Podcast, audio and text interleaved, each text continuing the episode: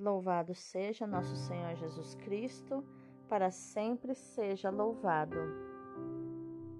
Hoje é quarta-feira, dia 18 de maio de 2022, quinta semana da Páscoa. São João I, rogai por nós. A primeira leitura é dos Atos dos Apóstolos, capítulo 15, versículos do 1 ao 6. Naqueles dias chegaram alguns da Judéia e ensinavam aos irmãos de Antioquia, dizendo: Vós não podereis salvar-vos, se não fordes circuncidados, como ordena a lei de Moisés. Isto provocou muita confusão e houve uma grande discussão de Paulo e Barnabé com eles. Finalmente decidiram que Paulo, Barnabé e alguns outros fossem a Jerusalém para tratar dessa questão com os apóstolos e os anciãos. Depois de terem sido acompanhados pela comunidade, Paulo e Barnabé atravessaram a Fenícia e a Samaria. Contaram sobre a conversão dos pagãos, causando grande alegria entre todos os irmãos. Chegando a Jerusalém, foram recebidos pelos apóstolos e os anciãos e narraram as maravilhas que Deus tinha realizado por meio deles. Alguns dos que tinham pertencido ao partido dos fariseus e que haviam abraçado a fé levantaram-se e disseram que era preciso circuncidar os pagãos e obrigá-los a observar a lei de Moisés. Então os apóstolos e os anciãos reuniram-se para tratar desse assunto. Palavra do Senhor, graças a Deus. O salmo de hoje é o 121. Que alegria quando me disseram: Vamos à casa do Senhor. Que alegria quando ouvi que me disseram: Vamos à casa do Senhor. E agora nossos pés já se detêm, Jerusalém, em tuas portas. Jerusalém, cidade bem edificada num conjunto harmonioso para lá sobem as tribos de Israel, as tribos do Senhor, para louvar, segundo a lei de Israel, o nome do Senhor. A sede da justiça lá está e o trono de Davi. Que alegria quando me disseram: Vamos à casa do Senhor. O evangelho de hoje é João, capítulo 15, versículos do 1 ao 8. Naquele tempo, disse Jesus a seus discípulos: Eu sou a videira verdadeira e meu Pai é o agricultor. Todo ramo que em mim não dá fruto, ele o corta, e todo ramo que dá fruto, ele o limpa, para que dê mais fruto ainda. Vós já estáis limpos por causa da palavra que eu vos falei. Permanecei em mim, e eu permanecerei em vós. Como o ramo não pode dar fruto por si mesmo, se não permanecer na videira, assim também vós não podereis dar fruto se não permanecerdes em mim. Eu sou a videira e vós os ramos. Aquele que permanece em mim e eu nele, esse produz muito fruto, porque sem mim nada podeis fazer. Quem não permanecer em mim, será lançado fora como um ramo e secará. Tais ramos são recolhidos, lançados no fogo e queimados. Se permanecerdes em mim e minhas palavras permanecerem em vós, pedi o que quiserdes e vos será dado. Nisto meu Pai é glorificado, que deis muito fruto e vos torneis meus discípulos. Palavra da salvação, glória a vós, Senhor. Então, meus amados, quais os ensinamentos de inteligência emocional e espiritual nós podemos encontrar como tesouro nos textos de hoje? A primeira leitura nos mostra que o conflito que levou ao Concílio de Jerusalém, julgado do nosso ponto de vista, pode nos parecer infantil. Se você não sabe, fica sabendo que circuncisão onde se, se circuncisa um homem, é quando se corta o prepúcio do pênis, que é hoje chamado de cirurgia de fimose, digamos assim. Né?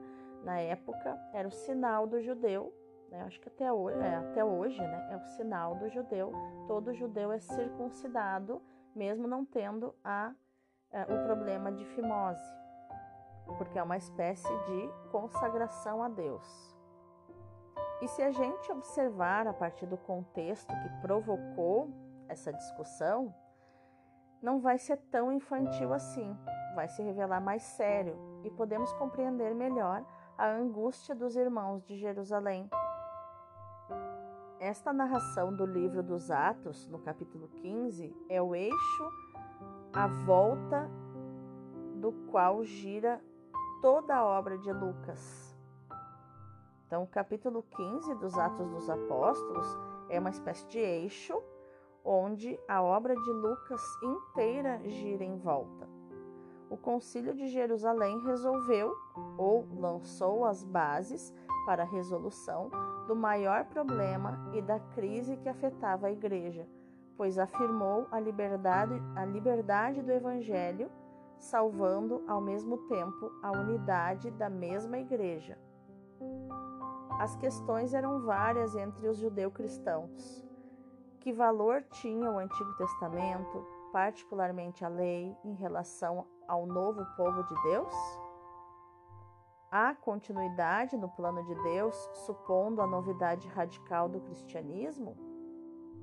Mas, do ponto de vista dos étnico-cristãos, também havia questões. Para ser cristão, havia que aceitar a lei, a lei judaica? Era preciso aceitar a lei judaica? Será? O caminho que leva ao cristianismo terá necessariamente que passar pelo judaísmo? Quem quiser tornar-se cristão terá que tornar-se primeiro judeu? É preciso aceitar o rito da circuncisão e outros pormenores legais? Se o cristianismo queria ser universal, não podia impor práticas específicas de um determinado povo estas e outras questões exigiam a reflexão aprofundada da Igreja. Por isso, os apóstolos e os anciãos reuniram-se para examinarem a questão. Já no Evangelho, a palavra-chave é claramente permanecer, até pelas vezes que é repetida. O discurso de adeus de Jesus centra-se agora na sua relação com os apóstolos e sobre a comunhão real e profunda que há entre ele e os que acreditam nele.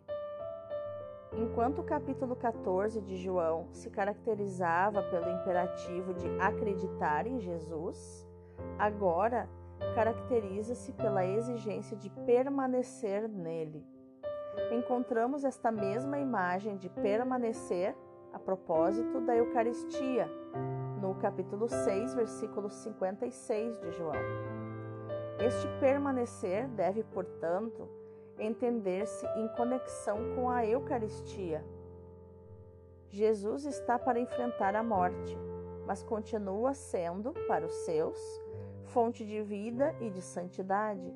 Unidos a Ele, podem, podem dar muito fruto, como Jesus diz em João 15, 6. Ao contrário de Israel, videira infecunda e resistente aos cuidados de Deus, como nos diz Isaías no capítulo 5, Jesus é a videira verdadeira que produz frutos e corresponde aos cuidados do Pai. Jesus usa o exemplo de videira verdadeira porque existe um, uma outra trepadeira que tem as folhas idênticas à folha da parreira, que é a videira, né? A planta que dá as uvas. E essa trepadeira não dá nenhum fruto, né? Não dá uvas, não dá nenhum tipo de fruta. Então, às vezes a pessoa achava que tinha uma parreira em casa, ou estava passando por uma parreira, mas aquilo nunca dava frutos. E aí Jesus diz: Eu sou a videira verdadeira, porque tinha essa videira falsa que enganava e não produzia nenhum fruto. Com esta imagem, Jesus quer explicar a surpreendente união vital que oferece aos que nele acreditam, aos que nele creem, os compromissos que essa união implica e as expectativas de Deus sobre ela. Jesus é o primogênito da nova humanidade em virtude do sacrifício redentor oferecido na cruz. Ele é a cepa santa, ou cepo santo, donde brota a seiva que dá vida às varas e que nelas produz frutos. Quem permanece unido a ele vive e pode dar frutos. Quem produzir frutos será purificado para produzir ainda mais. Esta purificação é realizada pela palavra acolhida no coração. Dado o contexto da nossa Lexio Divina, vamos ao segundo passo, que é a meditação profunda desses textos. As duas leituras que hoje escutamos têm uma ligação entre elas que à primeira vista parece não existir. O Evangelho nos apresenta a alegoria da videira, que nos introduz num clima de profunda intimidade. Permanecei em mim, que eu permaneço em vós, diz o versículo 4. A primeira leitura fala de exigências legais. Paulo e Barnabé chegam a Jerusalém, contam as maravilhas operadas por Deus entre os pagãos e alguns do partido dos fariseus insistem que é preciso circuncidar os pagãos e lhes impor a observância da lei de Moisés. Qual é então a ligação entre essas duas leituras? O Evangelho nos leva a compreendê-la quando recorda as palavras de Jesus. Tal como o ramo não pode dar fruto por si mesmo, mas só permanecendo na videira, assim também acontecerá convosco, se não permanecerdes em mim. Ele diz no versículo 4. Sem Jesus, nada se pode fazer. Só Ele é o fundamento da nossa vida e não temos o direito de procurar outro fundamento para ela ou de acrescentar a Cristo outra realidade que não seja Ele. Era o que pretendiam fazer os cristãos vindos do judaísmo eles não percebiam que, tendo aderido a Cristo, deviam abandonar as antigas perspectivas, porque não há dois fundamentos nem duas fontes de vida, mas uma só, Cristo. É nele que havemos de pôr toda a nossa fé e toda a nossa confiança.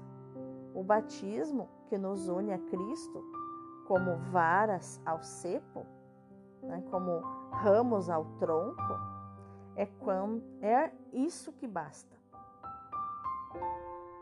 Jesus é exclusivo e excludente? Quando estamos ligados a Ele, que é o tronco, excluímos todos os outros troncos. Toda decisão implica numa exclusão. Quando eu escolho Jesus, eu estou excluindo todas as outras opções. De Cristo recebemos a seiva divina, que é o Espírito Santo, que nos dá a vida, e produz em nós os seus frutos, começando pela caridade. A alegoria da videira fala da união que nós precisamos ter em Cristo, que é o princípio e o centro da nossa vida, o nosso caminho de santidade. O ramo não pode dar fruto por si mesmo, se não permanecer no tronco. Permanecei em mim, diz Jesus, o mesmo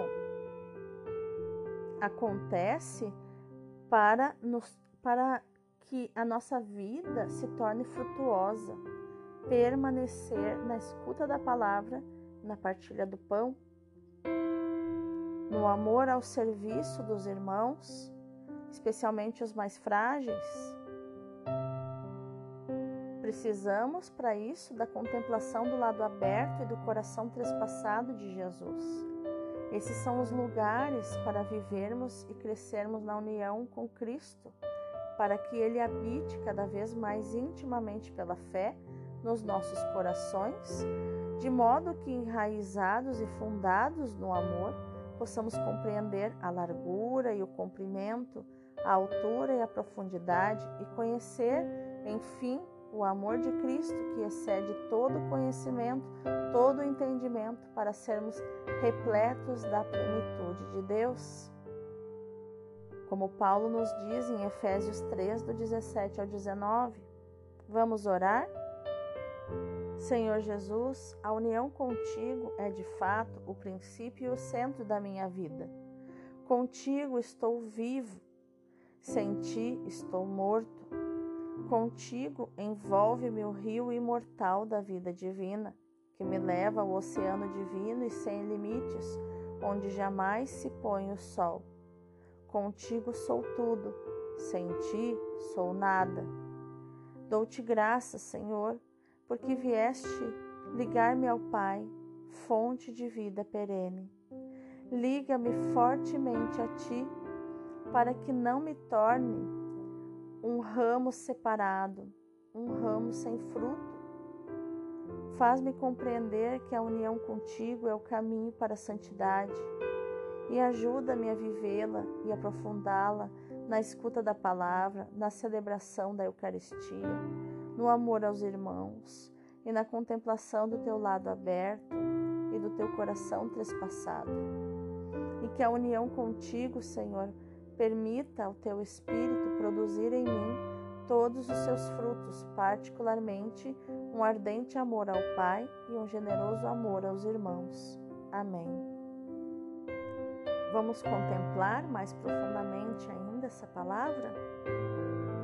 Eu sou a videira verdadeira e meu pai é o agricultor. Jesus passa junto das vinhas que eram podadas naquela estação, vê os ramos vivos carregados de botões e os ramos cortados caídos na terra. É um belo tema para uma parábola. Eu sou a videira verdadeira, ele diz a videira cheia de seiva e de vida.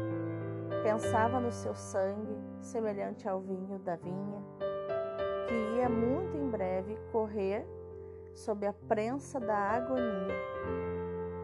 O meu pai, ele diz, é o agricultor que cultiva com amor a videira e os ramos. Os frutos que o agricultor celeste espera da sua vinha são aqueles que a alma leva unida a Jesus Cristo, como os ramos estão unidos ao tronco.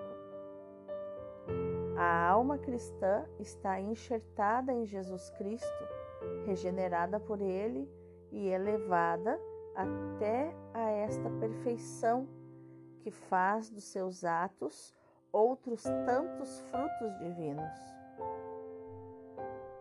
frutos de humildade, de paz, de modéstia, de piedade, de pureza, de zelo, de silêncio, de recolhimento, de sacrifício, de morte para si mesmo, frutos de vida interior e de união constante. A vinha vulgar da nossa natureza humana não produz nada de tudo isto. São necessários o enxerto e a seiva divina permanecei em mim. Permaneçamos agarrados à videira. O agricultor corta da videira os ramos mortos e aqueles que não dão frutos. Limpa as varas que dão frutos para que produzam ainda mais. É assim que fará o Pai Celeste, diz nosso Senhor.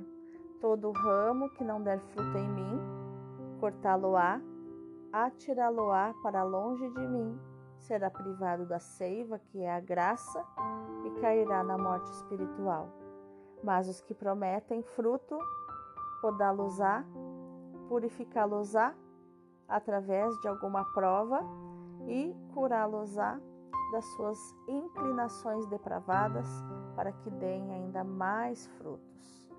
Quanto a vós, dizia ainda nosso Senhor, estáis todos podados e purificados pelas instruções que vos dei. Mas para que esta purificação se conserve e complete, para que a vossa fecundidade em obras de salvação se desenvolva, uni-vos sempre mais intimamente a mim, permanecei em mim e eu, por minha parte, permanecerei em vós. Como o ramo não pode dar fruto por si mesmo, se não permanecer na vinha, se não está aderente ao tronco, donde tira a seiva vivificante, assim não podeis produzir nada se não permanecerdes em mim. E o último passo da nossa Lexio Divina, que é a ação, que a nossa ação no dia de hoje, meu irmão, minha irmã, seja meditar, proclamar e viver esta palavra de Jesus em João 15, 4, que diz: Permanecei em mim. Deus abençoe o teu dia.